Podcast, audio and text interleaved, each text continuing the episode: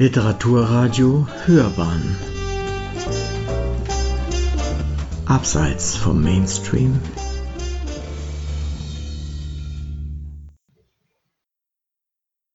Vielen Dank für die Einladung zunächst den Organisatoren. Vielen Dank der Spreti Stiftung, denen, die sich Gedanken gemacht haben, wie man diese interessante Tagung bestückt, denen eine sehr gute Mischung gelungen ist und dank auch meinem Vorredner, der mir eine wunderbare Einstiegshilfe geliefert hat. Ähm, wir werden nämlich die Lücken, die der Quellenbestand der Spreti-Briefe gelassen hat, versuchen zumindest in Ansätzen zu schließen. Neben den drei Bayern, die eine wirklich herausragende Rolle in der Entwicklung des indischen Filmwesens gespielt haben, gab es ja noch so 280 Millionen andere Menschen, die zu der Zeit im Subkontinent äh, sich aufhielten. Karl von Spreti war nicht sonderlich interessiert, zumindest in diesen Briefen erfahren wir wenig über die Inder, die er als unterlegen, kulturell inferior ablehnt. Das ist natürlich eine Facette, die dringend ausgefüllt und gewissermaßen revidiert werden muss. Und auch die Rolle, die die indischen Protagonisten dieses frühen Prä-Bollywood Kinos, das ich als Bombay Cinema einführen möchte, die er auch offenbar, wenn dann mit neidischen Worten oder nicht besonders positiven Attributen belegt, verdienen, glaube ich, eine etwas detailliertere Betrachtung. Das möchte ich in diesem Vortrag leisten. Ich werde also die Aktivitäten von Spreti und der anderen bayerischen Filmschaffenden, die sich in den 20er und 30er Jahren in Bombay aufhielten, nur minimal streifen. Es sind sehr viele andere Beiträge, die das sehr viel ausführlicher tun werden heute und stattdessen stattdessen eben ihnen dieses Milieu, in dem sich diese drei Bayern bewegten, versuchen etwas zu erhellen und einzubetten, auch, und das äh, wieder anknüpfend an meinen Vorredner, an diese politischen Ereignisse, die in den ersten fünf Jahrzehnten der Geschichte der indischen Filmindustrie den Subkontinent fundamental umwälzten, aber einen Deutschen ja nicht interessierten. Was passierte politisch in dieser Zeit, in der sich Kino als ein neues Medium, als ein Massenmedium etabliert und sogar drei bayerischen Migranten Arbeitsmöglichkeiten beschert? Ich möchte in folgenden vier Schritten vorgehen. Zum ersten würden wir einen ganz knappen den schon angedrohten sozialhistorischen und politikhistorischen Abriss äh, an den Anfang stellen. Indien von der Hochblüte des Raj, und Raj ist der Begriff, der wörtlich übersetzt im Hindi Herrschaft heißt, aber dann gleichgesetzt wird mit der britischen Herrschaft. Von der Hochblüte des Raj zum Ende des 19. Jahrhunderts zur postkolonialen Stunde Null. In fünf Jahrzehnten zwischen Ende der 1890er Jahre vollzieht sich genau dieser Transformationsprozess. Was brachte er für Verwerfungen mit sich? Wir werden dann uns einzoomen auf dieses neue Medium Film, angekündigt großmundig bereits Ende der 1890er Jahre als das Wunder des Jahrhunderts, Marvel of the Century und uns die Leistungen indischer Stummfilmpioniere vor Augen führen, die gewissermaßen den Grund dafür legten, dass man nun Anfang, Mitte der 20er Jahre sich solche renommierten Leute aus Deutschland, aus anderen Teilen der Welt, es gab auch Zusammenarbeiten gelegentlich mit Hollywood, äh, nach Bombay holen konnte. Im dritten Abschnitt würde ich die Zeit, die nun unseren Protagonisten Spreti ganz besonders betrifft, nämlich die 30er und 40er Jahre in den Mittelpunkt stellen. Dort geschieht Revolutionäres, nicht nur in der Politik, und in den weiteren sozialen Entwicklungen auf dem Subkontinent dort geschieht auch Revolutionäres im Medium Film mit der sogenannten Talkie Revolution. Der Tonfilm kommt. Bombay Talkies, eines der sichtbarsten und renommiertesten dieser neuen Filmstudios, die mit den neuen Möglichkeiten des Mediums Tonfilm Geschichte schreiben. Und am Ende ganz kurz ein Ausblick ans Ende der kolonialen Herrschaft in diese bereits beschworene Stunde Null. Was bedeutet sie für die indische Filmindustrie? Lassen Sie uns also anfangen mit diesem politischen Abriss unter der Ägide von Mahatma Gandhi gehen Hunderttausende und Millionen von Indern auf die Straße, um gegen koloniale Unterdrückung zu protestieren. es ist vor dieser Hintergrundfolie, in der, der sich der Aufstieg des Mediums Film zu einem Massenmedium, das politischen Agenten ähm, zuträglich ist und von, von mehreren Filmschaffenden auch explizit dazu genutzt wird, entwickelt. Ähm, und diese Zusammenhänge möchten wir verstehen. Wann kam das neue Medium nach Indien? Im Jahr 1896 erreicht das erste Filmprojektionsgerät und die ersten Filmaufnahmen Bombay in einer Zeit, in der sich sehr, sehr viele Neuerungen durchzusetzen begannen. Im gleichen Jahr wurde auch das erste Automobil nach Indien exportiert, die erste Schreibmaschine, die ja auch den Stil von Herrn von Spreti verändert hat, aber auch sehr viele andere Dinge umgewälzt hat in Indien. Vor allen Dingen brachten Schreibmaschinen und die Skills, Schreibmaschine zu schreiben, gewaltige Umwälzungen in den Geschlechterverhältnissen in der Form, dass nun Hunderte, Tausende, Zehntausende von Frauen Zugang zu eigenen Verdienstmöglichkeiten als Stenotypistinnen hatten.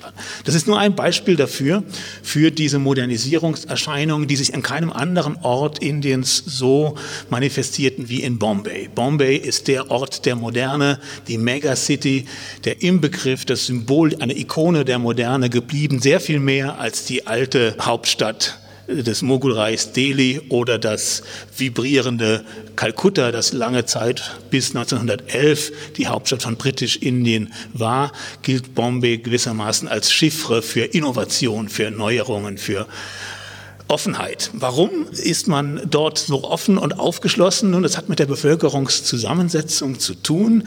Bombay ist eine junge Stadt, die rapide gewachsen ist. Eine Stadt, in der es eine große und relativ wohlhabende indische Mittelschicht gibt, die westliche Lebensstile und Freizeitgewohnheiten, Konsumgewohnheiten äh, gegenüber aufgeschlossen ist, diese schnell über, übernimmt. Westliche Errungenschaften wie zum Beispiel Fotografie setzen sich in kürzester Zeit durch. Mit einem sehr kurzen Timelag von fünf, sechs Jahren erleben wir, dass Fotografen äh, wie Pilze aus dem Boden schießen etwa äh, und andere Neuerungen äh, werden ebenfalls positiv aufgenommen. Das vielleicht spektakulärste Beispiel ist der Film, dazu kommen wir gleich wieder zurück. Aber Bombay ist auch einer der Hauptschauplätze des Widerstandes gegen die britische Kolonialherrschaft.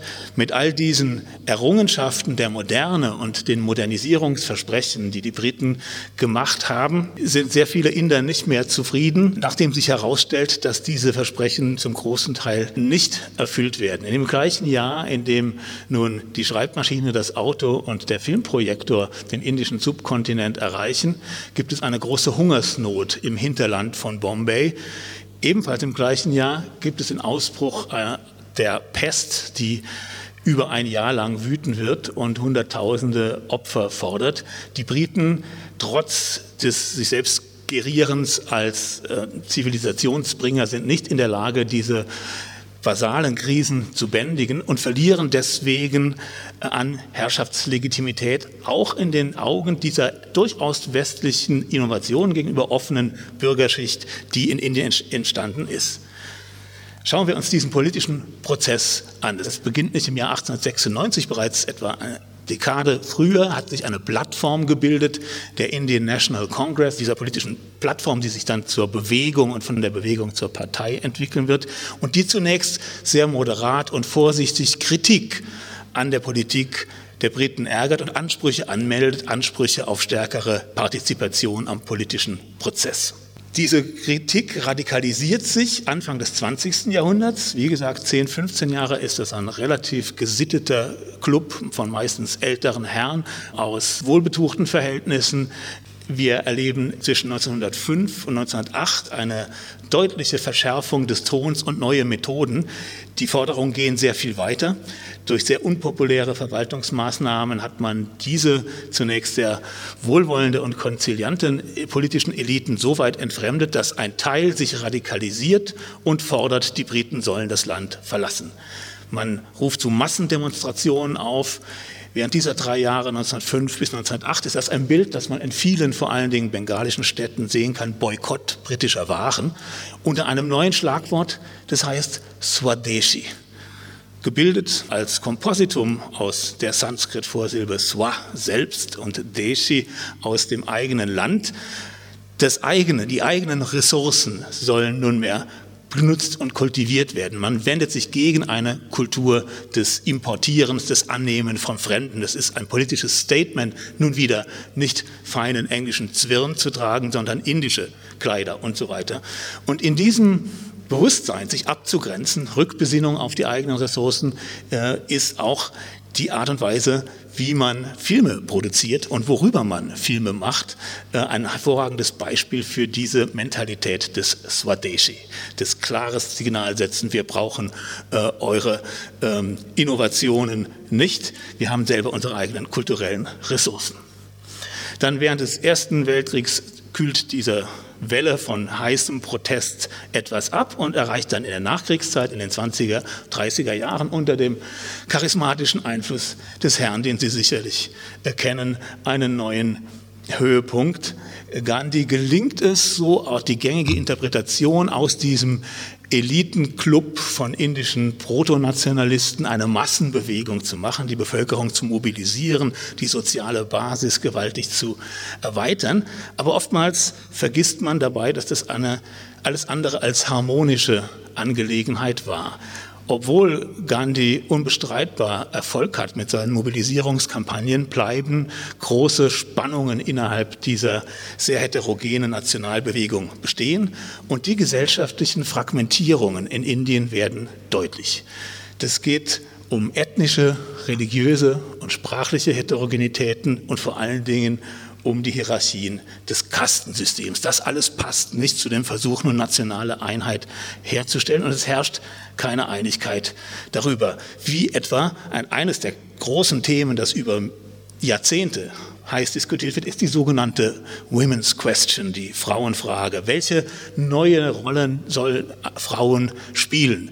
Die Gefahr der Verwestlichung, wenn man allzu freizügig wird, ihnen völlige, völlige äh, Freiheit gewährt in der Berufswahl, etwa in der Partnerwahl. Auch das ein Problem, das durchaus vor dem Kastenhintergrund sehr interessant ist und nicht nur vor dem Standeshintergrund. Welche Bildung soll ihnen zukommen, die gleiche wie Männern? Das sind Dinge, die von Konservativen innerhalb dieses Spektrums des indischen Nationalismus völlig anders beantwortet werden als von äh, radikaleren Kräften. Ganz großes Spaltpotenzial bringt natürlich auch die religiöse Heterogenität mit sich, Konflikt zwischen Hindus und Moslems und ebenfalls im Zusammenhang mit einem religiösen Ordnungssystem die kastenlosen Outcasts, unberührbaren Dalits, äh, was macht man mit ihnen? Wie will man, wie will man Leute oder will man solche Leute überhaupt mobilisieren für die Nationalbewegung, wenn sie unrein sind? Da, auch da gehen die Meinungen auseinander. Große Probleme bereitet die sprachliche Heterogenität. Indien hat heute 20 anerkannte Landessprachen. Das ist ein komplexer Flickenteppich. Dort gibt es große Partikularinteressen und Ängste, eingemeindet zu werden von den größten dieser Sprachgruppen. Äh, und große Ressentiments vor allen Dingen von den Südindern, die linguistisch auf einem ganz anderen Boden stehen als die indoarischen Sprachen des Nordens, da sich einem Kulturimperialismus des Nordens ausgesetzt zu sehen. Das alles spielt während der Stummfilmzeit keine Rolle. Man kann die Filme überall zeigen, kann dann entsprechend äh, die Tables, die zwischendurch gezeigt werden, in den Sprachen übersetzen und anpassen. Aber in dem Moment, in dem der Tonfilm auftritt, wird diese Sprachenfrage äh, von großer Wichtigkeit. Nun, wie Ihnen alle bekannt ist, diese religiösen Konflikte münden dann in einer Spaltung des Landes, die, der Wermutstropfen ist, dass die Kampagne von Gandhi und anderen zum Erfolg geführt wird, Indien 1947 unabhängig wird, aber es entstehen gleich zwei Staaten, nämlich Pakistan und Indien. Wie hat nun diese politischen Entwicklungen und vor allen Dingen die Probleme der nationalen Mobilisation und die Probleme der gesellschaftlichen Fragmentierung in verschiedener Hinsicht, ethnisch, religiös, sozial, äh, auf Geschlechterbasis und so weiter sich in die Geschichte des indischen Films mit eingeschrieben. Gehen wir zurück an die Anfänge, die drei Gentlemen, die Sie hier sehen, äh, machen sich bereit für einen Kinobesuch in Bombay, der Mitte der 20er Jahre ist die Aufnahme entstanden und das ist eine Quelle von hoher Aussagekraft. Sie sehen nämlich amerikanische Hollywood-Poster im Hintergrund, was uns daran erinnert, dass noch in den 20er Jahren Hollywood tatsächlich Marktführer war. Der Aufstieg des indischen Kinos als Marktführer im eigenen Land vollzieht sich erst in den 30er Jahren. Nun, wie fing alles an? Wir kennen den Ursprung der Geschichte. Er führt uns in den Salle Indien in Paris im Jahr 1895, als die Brüder Lumière die ersten kleinen Schnipsel von Dokumentarfilmen vorführen. Eine gigantische Sensation, aber man wittert auch großes wirtschaftliches Potenzial, möchte diese Innovation sofort weltweit anpreisen und verkaufen. Es werden Leute um die Welt geschickt mit Filmprojektoren und diesen kleinen sechs Dokumentarfilmchen, jeder kürzer als drei Minuten. Die Firma, die gegründet wird, um das Ganze direkt an den Mann zu bringen, die Pathé Frère, schicken einen Handelsreisenden und Filmvorführer nach Australien. Aus technischen Gründen muss das Schiff zwei Wochen in Bombay zur Reparatur anlegen und der findige Mann überlegt sich, dass er diese Zeit auch gut nutzen kann, indem er nicht erst in Australien seine Projekte auspackt, sondern schon Filmvorführungen, Screenings organisiert für ein Publikum in Bombay. Das geschieht in Watsons Hotel, ein strictly European Hotel. Eine Woche lang war jede dieser drei Vorführungen pro Tag ausgebucht, aber der geschäftstüchtige Parteivertreter war der Meinung, dass noch durchaus andere Zahlen von Interessenten zu gewinnen wären, wenn man doch auch die Inder erreichen könnte. Dazu musste man dann umziehen und ein großes Theatergebäude, das Novelty Theater in Bombay, wird in einer zweiten Woche umgerüstet für Filmvorführungen und das ist der Beginn einer großen Liebesgeschichte zwischen Indien und dem Kino. Zum ersten Mal sieht eine indische Zuschauerschaft Filme, sofort eine gigantische Begeisterung, die sich in, den, in der Presse widerspiegelt. Ähm, und wir erleben sofort ganz spezifische indisch-idiosynkratische Probleme. Es entbrennt sofort die Debatte, nun ja, Filmvorführung. Das ist sicherlich für Gentlemen geeignet, aber dürfen wir Frauen mitnehmen? Ist es nicht anrüchig, Frauen in so einen öffentlichen Raum zu führen? Äh, es werden sofort Lösungen angeboten, indem man extra Parda, also Parda ist die Praxis der Verschleierung, Logen für Frauen einrichtet, sodass sie nicht gesehen werden können und durch Schlitze dann die Filmvorführung sehen können. Und es werden auch vormittags dann spezielle Senana-Shows, also Vorführungen nur für Frauen organisiert. Im Kern haben wir hier bereits den Versuch der Übersetzung eines neuen Mediums. Wie passt man es den kulturellen Gegebenheiten, den Gewohnheiten, den Präferenzen vor Ort an? Ein erster Versuch der Indigenisierung, die wird noch sehr viel weitergehen, wie wir gleich sehen. Im Folge dieses Kino-Taumels, nur wenige Wochen später macht sich Hadefdeker auf und erwirbt eine Filmausrüstung und lässt Theater in Kinos umbauen. Man zeigt jetzt meistens europäische Filme, französische Filme, deutsche Filme, aber Bartev Dekar und einige andere Filmenthusiasten produzieren bereits kleine Dokumentarfilme, die dann im Vorprogramm gezeigt werden. Hier sehen Sie so ein Plakat, das eine Double Feature Picture Show ankündigt mit einem indischen Dokustreifen und dann einem europäischen Hauptfilm. Es ist erstaunlich, dass Kino nicht nur ein urbanes Elitenphänomen bleibt, also knapp zehn Jahre nachdem die ersten Theater in Kinos umgewandelt werden, gibt es die ersten Wanderkinos, die ins rurale Hinterland ziehen mit ihren Zelten, die bis zu 1000 Sitzplätze fassen und auch die ländliche Bevölkerung in den Kontakt mit dem neuen Medium bringen.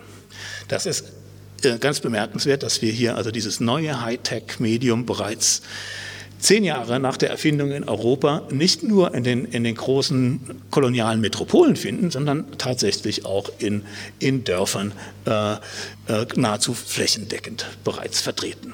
Aber was es immer noch nicht gibt, ist eine eigene indische Spielfilmindustrie. Bislang waren es nur kleine Dokumentarstreifen. Das ändert sich, es beginnt sich zu ändern im Jahr 1911, als Dada Saab Palke, ein Parse, das ist eine religiöse Minderheit, die aus dem persischen Zoroastrismus sich ableitet äh, und in Bombay recht zahlreich vertreten ist, einen französischen Film über das Leben Jesu sich anschaut und sehr berührt ist, aber getroffen dann von dem Wunsch, besessen von dem Wunsch, das Gleiche zu inszenieren, aber nicht wieder als europäischen Import, sondern eine gewissermaßen Swadeshi religiösen Film, der indische Stoffe aufnimmt und einem indischen Publikum mit seinen vertrauten Symbolen nahebringt. Das wird sein Projekt. Er investiert sein gesamtes Privatvermögen. Er ist ausgebildeter Fotograf, hat also einen gewissen Vorsprung, sich die Technik anzueignen, rekrutiert Schauspieler, hat große Probleme, welche zu finden, findet sie dann im Theater, aber keine Frauen. Frauen sind nicht bereit, in diesem zwielichtigen neuen Medium vor der Kamera zu agieren noch. Also alle Rollen werden mit Männern besetzt, auch die Frauenrollen. 1912 beginnen dann tatsächlich die Dreharbeiten zu diesem ersten indischen abendfüllenden Spielfilm Raja Harishchandra, der aus Motiven äh, eines Hindu-Epos basiert. Falkes Film wird ein gigantischer Erfolg, läuft über Monate. Immer mehr Theater sind mittlerweile umgewandelt in Kinos, erreicht ein völlig neues Publikum. Gerade die Wanderkinos, die im ländlichen Raum operieren, sind begeistert von den neuen Einspielergebnissen. Dieser Stoff, der den Leuten vertraut ist, die einen religiösen Hintergrund haben, ist noch viel erfolgreicher als französische, deutsche, britische oder amerikanische Filmprodukte, die man dort versucht anzubringen. Mit nur einem Film hat Palke ein neues Genre erfunden. Das Genre des religiösen Films oder des Mythological, wie es bei den Filmhistorikern heißt. Der Gewinn, der stattliche, erlaubt es ihm, sein eigenes Studio aufzubauen mit mehr als 100 Angestellten und in den nächsten 20 Jahren noch 40 weitere Filme zu produzieren. Anfang der 30er Jahre ist Schluss.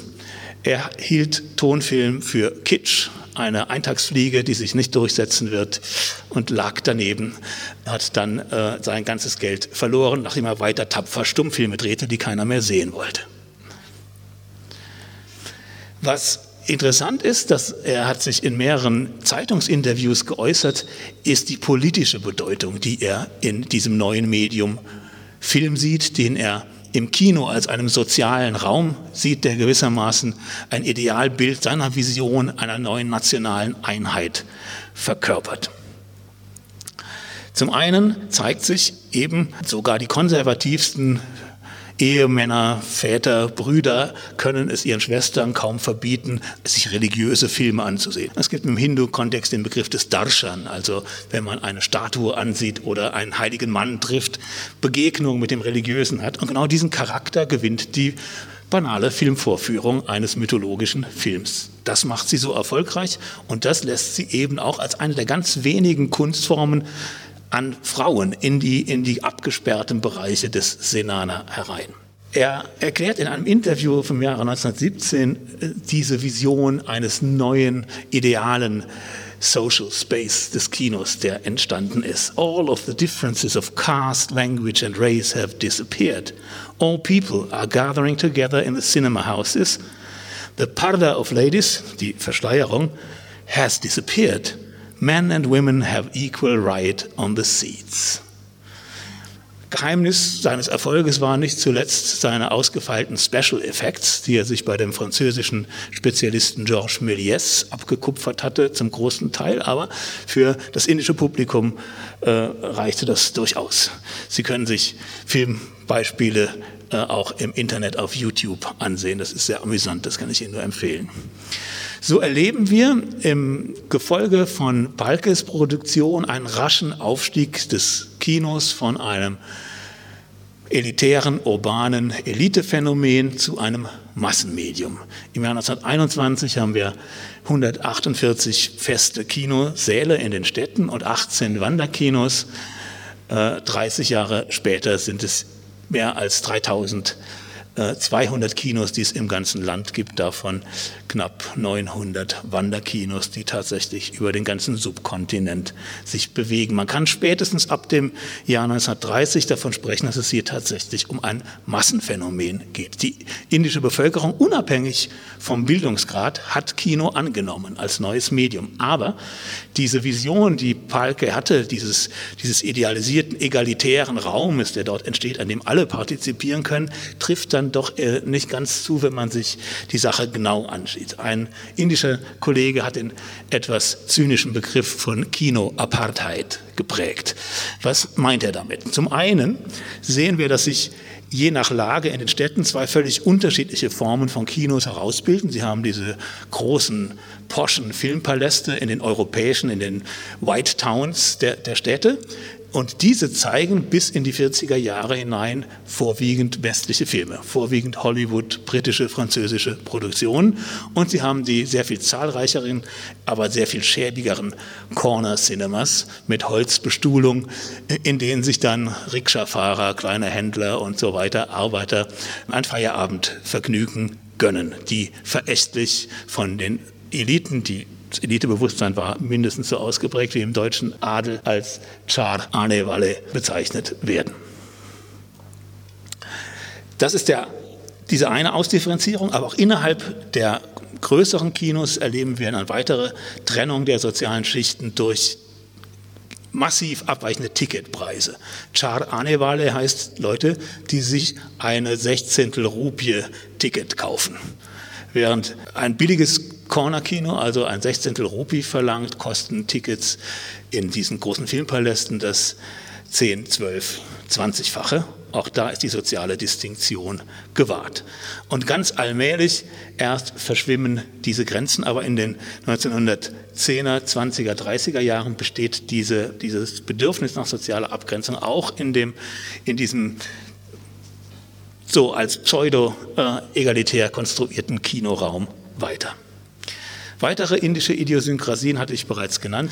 Bal Gandharva, einer der erfolgreichsten Schauspieler in Frauenrollen, etwa 12 bis 13 Jahre lang, wehrt diese Reservation, dass man sich als anständige Frau, nicht mit der Filmi Dunja, das mit der Filmwelt, das hat etwas Anrüchiges. Von einigen wird es in die Nähe von Prostitution gerückt, wenn man in, in solch öffentlicher Form äh, sich sichtbar macht.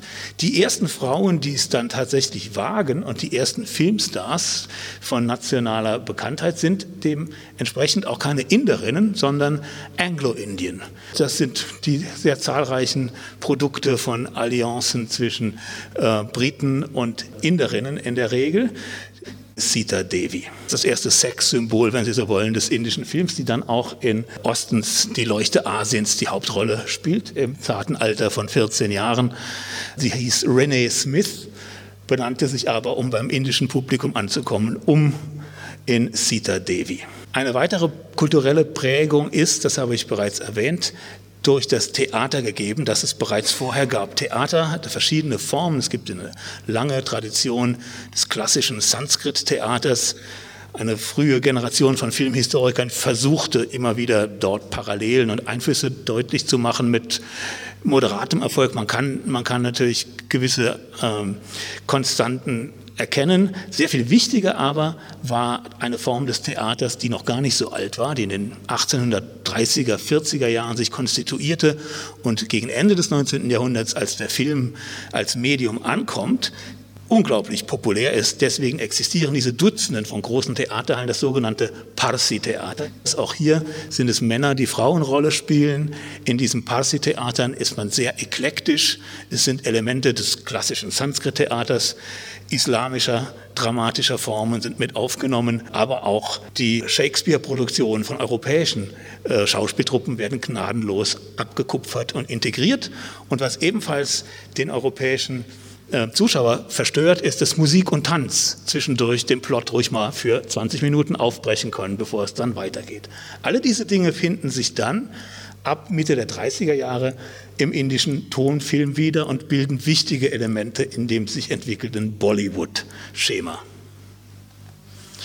So, gehen wir gleich, da springen wir jetzt also die Pionierrolle von Osten und Wirsching und begeben uns gleich in die 30er Jahre, als dann die nächste äh, Revolution passiert, nämlich der Tonfilm in Indien ankommt.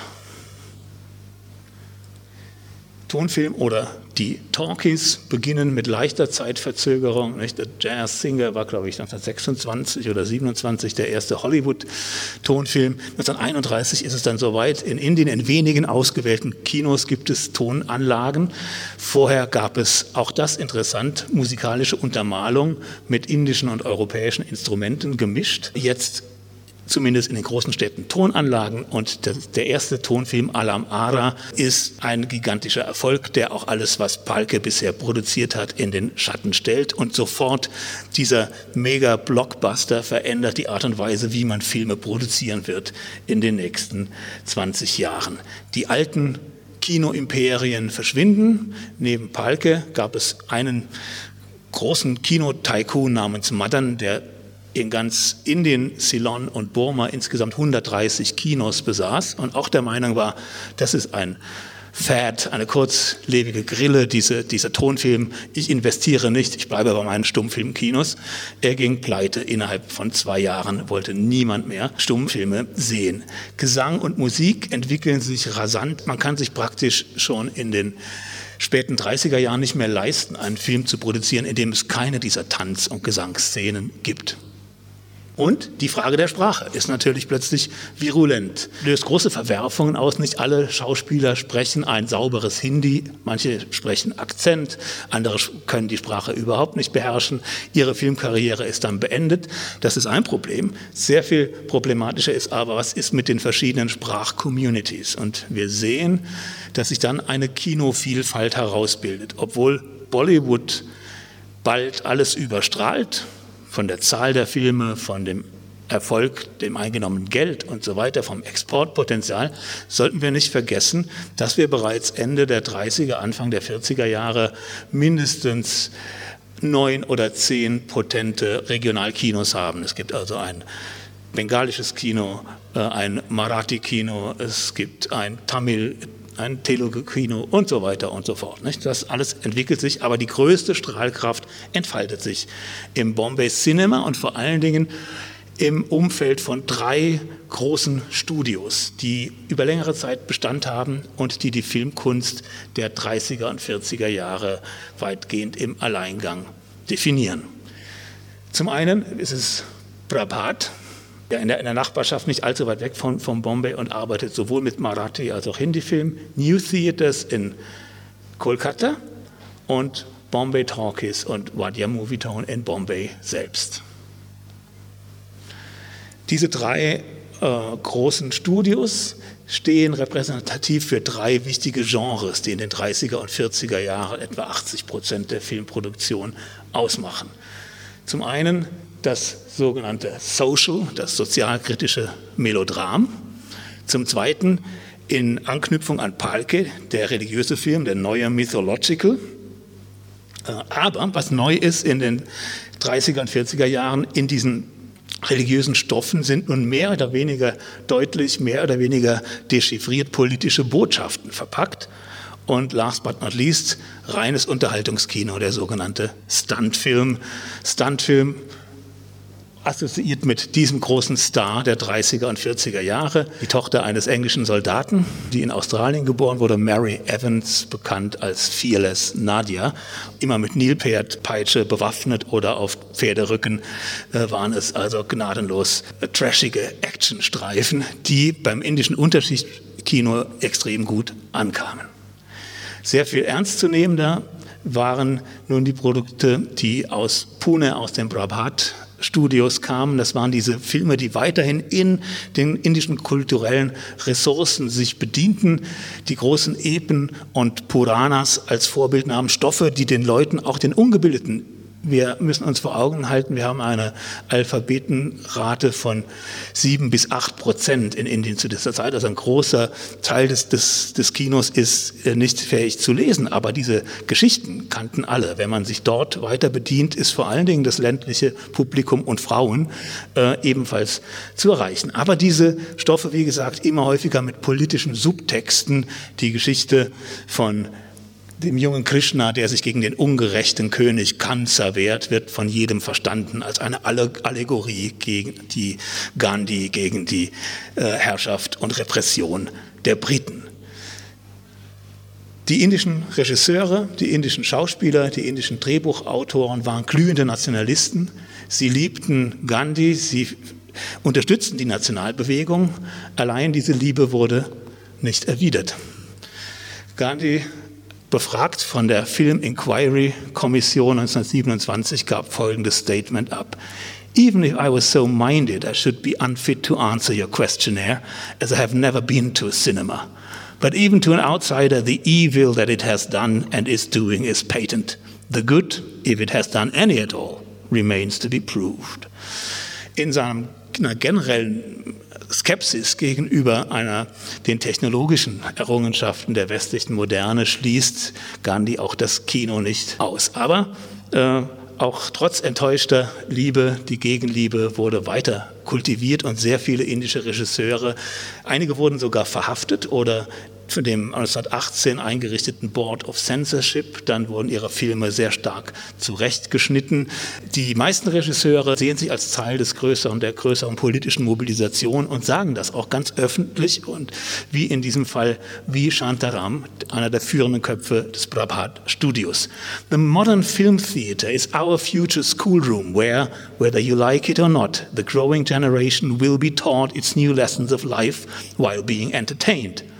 The people who produce films have in their hands a terrible weapon, which they can well use in social welfare, in creating better conditions for the masses, or, on the other hand, demoralizing their lot and making it worse than it is today. Das Kino, also der Kinosaal, der Projektionssaal als moralische Anstalt, das war das Versprechen. Man gab auch den, den Wirtschaftseliten des Landes, vor denen Shantaram hier sprach, aber auch den politischen Eliten bot man an, wir sind bereit. Wir, gerade in einem, in einem Kontext, in dem die meisten Leute nicht lesen und schreiben können, ist, die, ist der, die, der Bildungsauftrag des, des Kinos kaum zu überschätzen. Und genau das ist, führt uns nun endlich zu Spreti und dem Bombay Talkies. Dasjenige Studio, das am stärksten diesen politischen Aufklärungsauftrag verfolgte, war die 1934 gegründeten Studios in Bombay. Kritiker sind sich weitgehend einig, es gehört zu den bemerkenswerten und dauerhaftesten Errungenschaften dieses frühen indischen Tonfilms. Die Filme von Bombay Talkies glänzten aus verschiedenen Gründen und ähm, waren ihren Konkurrenten weit überlegen, nicht zuletzt dank der technischen Perfektion. Und hier ist der bayerische Einfluss ganz entscheidend. Die Kameraarbeit von Wirsching setzte neue Impulse, äh, Ostens Regieerfahrung, all das wird nicht nur in den Filmen, die sie selbst, an denen sie selbst mitwirken, sondern auch durch ihr Ausstrahlen an andere indische Regisseure und Filmschaffende dann äh, Wirkung zeitigen. Die Drehbücher waren fantastisch. Es waren nicht irgendwelche ad hoc zusammengeschusterten äh, Stories. Man verpflichtete große Literaten, hauptsächlich aus dem Urdu-Literatentum. Sadat Hassan Manto, einer der größten Romanciers und Prosa-Schriftsteller des Urdu, arbeitet für Bombay Talkies. Äh, Khwaja Ahmed Abbas, ebenfalls ein äh, großer Journalist und intellektueller Romancier und Dichter, stellt sich in den Dienst dieser Filmkunst. Oftmals sind diese Leute in linken Parteien, teilweise in der kommunistischen Partei oder anderen sozialistischen Gruppierungen untersucht. Ähm, Indian People's Theatre Association ist ein anderes äh, Umfeld und haben ganz bewusst diesen, diesen Bildungsauftrag, das ist das Medium, mit dem wir das Volk erreichen. Das ist unsere politische Agitation, findet so statt. Aber eben auch Star Appeal. Sie haben eben ein sehr schönes Bild gezeigt von Devika Rani und einer der erfolgreichsten Produktionen nimmt genau diese großen sozialen Spannungen auf. Die Kastenfrage als Kinostoff in Achut kann ja das unberührbaren Mädchen Devi Karani mit ihrer hellen Haut und ihrer glamourösen Erscheinung war jetzt nicht wirklich eine glaubwürdige, unberührbare. Nevertheless sah das indische Publikum sie sehr gern im Kino und der Film wurde ein großer Erfolg und beeinflusste die politische Debatte der Zeit. Die Frauenfrage, der zweite große Lackmustest für die politische Mobilisation wird auch vom neuen Tonfilm adressiert. Äh, Indira MA, also äh, Indira, eine Frauenname, die einen Magistertitel, einen Mastertitel erworben hat. Dieser Streifen diskutierte genau die Frage, wie weit soll Bildung gehen für Frauen. Verlieren sie nicht ihre Indianness, indem wir sie äh, in, mit westlicher Bildung konfrontieren, womöglich sie in Berufen arbeiten als Typewriterin oder dann sogar als College Killarchy, das heißt College Girls, war ein sehr ambivalenter Begriff. Oder noch äh, drastischer in diesem Streifen Dr. Madhurika äh, or the Modern Wife, eine Frau, die der Wissenschaft verfällt und mehr Zeit in ihrem Labor verbringt, als sie ihrem Mann schenkt und ihren Kindern. Und das wird dann eben als Beispiel für die Grenze einer Öffnung, einer Verwestlichung, einer Gleichberechtigung aufgezeigt. Also Frauen integrieren bis zu einem gewissen Grad, aber wenn sie ihren traditionellen Rollen gar nicht mehr entsprechen können, wird das in den meisten dieser ansonsten sehr progressiven Filme als ein No-Go dargestellt. Am mutigsten in diesem Kontext ist dieser Film Admi, der 1939 entsteht. Da geht es um das Schicksal äh, einer also rührende Geschichte natürlich, ist ja ein Melodram. Ein Polizist rettet eine Prostituierte von der Gosse, heiratet sie und führen ein ehrbares Leben, aber das Paar ist ständig den Vorurteilen ähm, ihrer ihres sozialen Milieus ausgesetzt und die Ehe zerbricht dann auf tragische Weise, weil die Gesellschaft nicht von, von diesen alten Vorurteilen lassen kann. Das sind Stoffe, mit denen man versucht, die großen Fragen, die auch die politische Bewegung bestimmen, äh, zu adressieren und Statements zu machen, die bei einem, einer großen Mehrheit der Leute einen Resonanzraum finden. Ich komme zum Schluss. Wie wirkt sich nun das Ende der britischen Herrschaft aus auf die weitere Entwicklung der indischen Filmindustrie. 1947 Unabhängigkeit und Teilung, ebenfalls eine sehr ambivalente Sache für die Geschichte des indischen Films. Auf der einen Seite sind nun sehr viele dieser muslimischen Intellektuellen, Drehbuchschreiber, Regisseure, Musiker, aber auch Schauspieler äh, verlassen das Land und gehen, gehen nach Pakistan, in die Heimstadt aller Muslime. Manche bereuen es, einige kommen wieder zurück, aber es ist ein hoher Blutzoll und diese, diese Lücken können nicht sofort wieder geschlossen werden. Das zweite Problem ist, dass die Regierung weiterhin skeptisch bleibt. Nehru ist zwar prinzipiell offener als Gandhi, er sieht jetzt nicht das Kino als Evil Empire direkt, aber er hält es für backwards, unterentwickelt er schätzt Filme, europäische Filme, perfekte Hollywood-Produktion. Er glaubt, die einfachen Stoffe des indischen Kinos, dieses melodramatische, seien nicht geeignet, wirklich wichtige Botschaften an die Leute zu bringen. Er unterstützt Film schaffen, aber vor allen Dingen Dokumentarfilme. Die Leute sollen lernen, Film als Medium, das didaktisch ist. Dazu braucht man diese, diese überfrachteten Feature-Films nicht. Es gibt also keine staatliche Filmförderung. Im Gegenteil, der Staat bedient sich und hält die Hand auf. Die Unterhaltungssteuer ist extrem hoch. Zunächst mal, so bizarr es klingt, die, das Ende des langen Marsches, die Erfüllung des Traumes bedeutete eine wirtschaftliche Krise. Sehr viele Kinos und Studios gehen pleite im ersten Jahr der Unabhängigkeit. Die Situation ist so drastisch, dass sich 1949 und ein vierter Punkt, die neue unabhängige Regierung überbietet die Briten in der Schärfe von Zensur. Es geht jetzt nicht mehr um politisch missliebige nationalistische Botschaften, aber zum Beispiel Kussszenen sind plötzlich nicht mehr denkbar und das war im Kino der 30er, 40er Jahre durchaus noch geduldet. Es kommt 1949 zu einem Streik an, angesichts dieser ökonomischen Krise des Rückganges. Die Nero-Administration reagiert langsam. Ein Jahr später wird eine Film Inquiry Committee eingesetzt. Das Urteil ist nicht sehr erfreulich für die Produzenten und Regisseure. Die Filmindustrie und ihre wirtschaftliche Bedeutung werden gewürdigt, aber man bescheinigt ihr ganz offiziell von staatlicher Seite künstlerische Defizite. Als Gegenmaßnahme wird die Gründung einer Filmschule angekündigt. Das Ganze dauert wie vieles in jenen frühen Jahren, frühen Dekaden der Unabhängigkeit sehr lange Zeit. Wir sehen in den 60er und 70er Jahren tatsächlich diese Maßnahmen überhaupt erst greifen. Also, to cut a long story short, es bleibt eine gespannte Beziehung zwischen Filmschaffenden und staatlicher Obrigkeit in Indien. Nichtsdestoweniger ganz im Spirit der Bombay Talkies der 30er und 40er Jahre sind weiterhin viele Regisseure Drehbuchautoren, Schauspieler bereit, sich den wichtigen politischen Fragen der Zeit zu stellen. Die großen Themen der wichtigen Filme der 50er Jahre sind genau das, was den Staat, den Nerovianischen, auch bewegt. Was sind die Werte? Was ist der Wertekompass, mit dem wir unsere nationale Einheit aufbauen wollen? Was ist unsere Identität als Inder? Vielen Dank.